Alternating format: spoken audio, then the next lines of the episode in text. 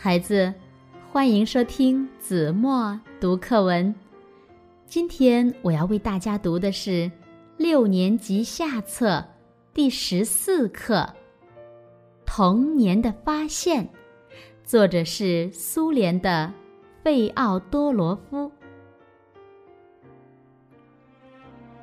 我在九岁的时候就发现了达尔文有关胚胎发育的规律。这完全是我独立思考的结果。读完这句话，你大概会忍不住哈哈大笑。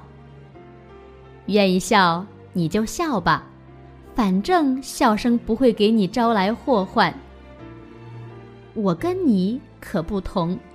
三年前，有一次，我想起了自己的发现，情不自禁笑出了声。竟使我当众受到了惩罚。我的发现起始于梦中飞行，每天夜里做梦我都飞，我对飞行是那样迷恋，只要双脚一点，轻轻跃起，就能离开地面飞向空中。后来，我甚至学会了滑翔。在街道上空，在白桦林梢头，在青青的草地和清澈的湖面上空盘旋。我的身体是那样轻盈，那样随心所欲，运转自如。凭着双臂舒展和双腿弹动，似乎想去哪里就能飞到哪里。我以为。在同学中间，只有我一个人具有飞行的天赋。可是有一天，我终于弄明白了：每到夜晚，我的小伙伴也都会在梦中飞腾。那天，我们几个人决定去见我们的老师，让他来解答这个奇妙的问题：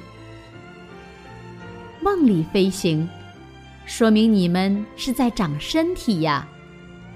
老师解释说：“为什么只有晚上睡觉时才长？白天你们太淘气，妨碍细胞的生长。到了晚上，细胞就不停的繁殖。那么，为什么人在生长的时候就要飞呢？这究竟是什么道理？”这是你们的细胞回想起了远古时候，那个时候，人还是飞鸟。人怎么会是鸟呢？我们万分惊讶。岂止是鸟，人是由简单生命进化来的。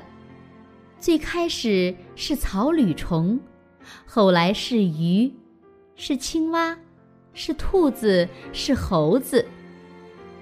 所有这些知识，等你们升入高年级，上课时老师都会给你们讲解的。高年级，这离我们是那样遥远，而飞行却仍在继续。和老师的一次谈话，更加激发了我的想象力。我渴望弄明白人究竟是怎么来的。我想的是那样痴迷，以至于从河里抓到一条鱼，我都会翻来覆去的看个仔细，恨不得从鱼身上能够发现将来的人应该具有的某些特征。乡村的孩子从小就知道。母亲怀胎十个月才生下婴儿。为什么是十个月呢？我绞尽脑汁思考这个问题的答案，想啊想啊，嘿，终于想出了眉目。哈，我总算明白了。这就跟画地图差不多，地上的距离很远很远。在地图上画出来，只不过几厘米。人是由细胞构成的，从细胞变成小鱼，经过了很长时间。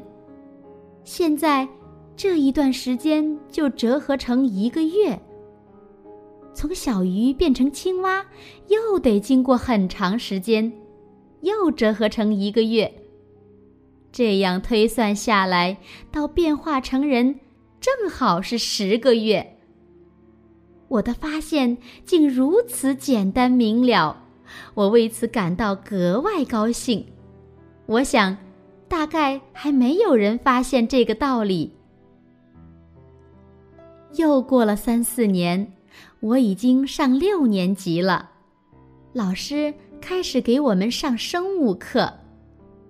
有一次，年轻的女教师一本正经地板着面孔讲达尔文，讲人的起源，讲人的发育和进化。这时候，我清清楚楚听见老师说：“按照进化论的观点。”母腹中的胎儿再现了从简单生命进化成人的过程。当时教室里安静的出奇，大家都默不作声。可是，我忽然想起了自己的发现，就情不自禁地笑出了声音。老师狠狠地瞪了我一眼：“费奥多罗夫。”你笑什么？再笑就从教室里出去。奥尔加·伊万诺夫娜，我，我想起了自己的发现。教室里一阵笑声。奥尔加·伊万诺夫娜气得脸色苍白，大步朝我走来。费奥多罗夫，你立刻从教室里出去！我的脸由于困窘和羞愧，一下子涨得通红。只有这时候，我才意识到，老师误解了我的笑声，以为我的笑不怀好意。